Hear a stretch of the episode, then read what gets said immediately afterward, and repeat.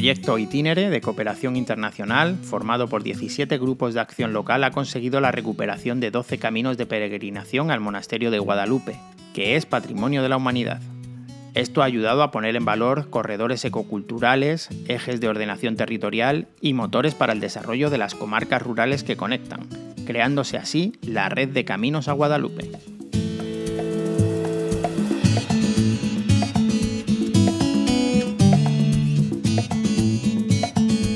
Turismo en García.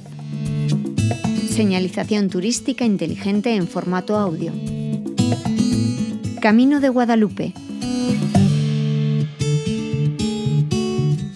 A finales del siglo XIII o principios del siglo XIV, el pastor de vacas cacereño Gil Cordero, tras una milagrosa aparición, encontró la imagen de la Virgen Negra escondida en un lugar de las profundas sierras de las Villuercas.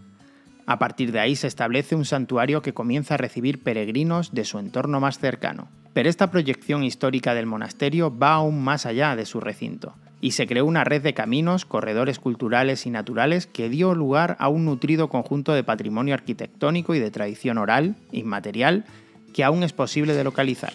García se sitúa en uno de estos caminos, el Camino de los Descubridores, en un lugar importante de la ruta senderista, donde los caminos se vuelven sinuosos, imprescindibles y arrebatadores.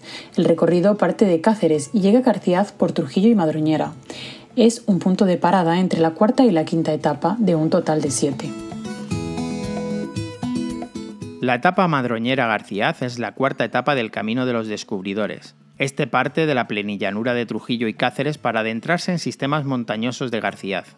Nada más salir ya empieza a subir la montaña hasta llegar a Madroñera, y conforme asciende van apareciendo vistas increíbles. La distancia es de 15 kilómetros y una duración estimada de unas 4 horas.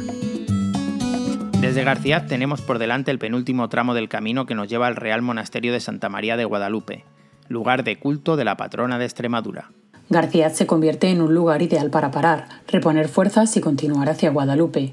Por delante queda, quizás, el tramo más intenso. Es la etapa de mayor distancia de toda la ruta, con 29 kilómetros. Un recorrido de subir y bajar montañas, cuya duración estimada es de unas 8 horas y que es considerada de dificultad media. García dispone de un albergue municipal con 12 plazas, cómodas instalaciones y prácticamente nuevas, situado en la zona de ocio y deportes de la población. En las inmediaciones dispone de parques infantiles, pistas de fútbol sala, pádel y la piscina en temporada. Las reservas del albergue se pueden realizar llamando al Ayuntamiento de García.